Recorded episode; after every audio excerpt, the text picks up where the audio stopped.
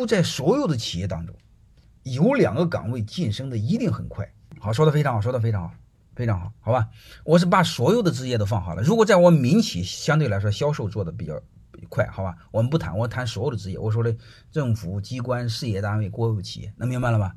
把它谈完之后，你会发现，秘书和司机，为什么？为什么秘书和司机？能听明白了吗？第一个，他干了太多的他分外的事；第二个，他帮老板背了太多的黑锅。能理解什么意思了吧？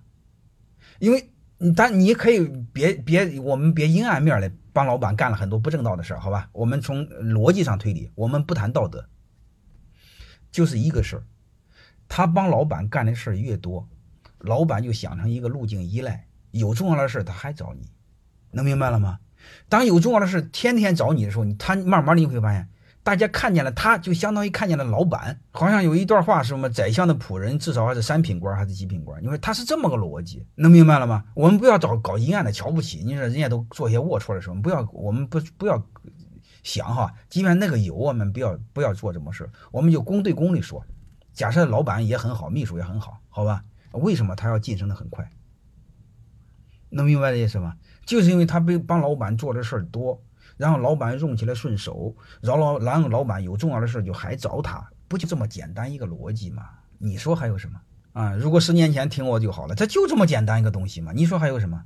所以你会发现，职场它背后是有规律的。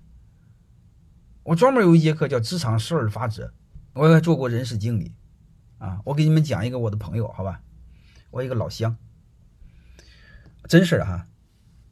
嗯，他以前是在山大华特做司机，啊，你们山东济南同学都知道，是就是山东大学的一个上市公司做司机，因为他属于山东大学。后来那个展涛展校长知道吧？那个数学家，三十九岁当山大的校长，因为他和那个是一家的嘛，山大华特和山大是一家的。有一次他就带着他，就是我那个老乡司机，就带他去北去北京。前些年济南不通高铁，只有开开汽车去。前些年，如果十来年前你们去北京，知道一个事儿，北京那个地方是乱七八糟的，又堵车，又又又不好弄。正常外地人到北京就一天干一个事儿，就是万幸。结果我那老乡带着那个展校长办事儿，就是今天那那那当天的事儿办了好几个特顺。啊，对对对，卧龙学校属于华德集团的，对，卧龙学校我去过，我和那校长都是好朋友。啊，你毕业证了还是干了展涛？那看来你是山大的学生，好吧？所以那个那个那个展校长就就就很不理解，就我这怎么以前别人我开始怎么这么别扭，你怎么这么顺？他就问他，啊，我我就不说什么了，他就问叫他的那个那个口语的名字，他问他是个，你你这个是是不是北京人啊？对北京怎么这么熟悉呢？然后这伙计又会说话，当过兵，受过专业训练。他说报告展校长，啊，我我我我不是北京人，我也第一次来北京。然后他校长就很不解，他说那你为什么？今天这个好像你你对北京很熟悉似的。他说：“报告校长，在你去下一个地儿的时候，我在车上休息的时候，呃，在你去办这个事儿的时候，就是你在办上一个事儿的时候，我在车上等你的时候，我一定把我已经把下一个去哪里所有的路段，包括备选方案都给打听好了。就说白了，提前把功课做好了。就这一句话，就这一个事儿。”回来之后就让他当了山东大学驾驶学校的校长，能听明白吗？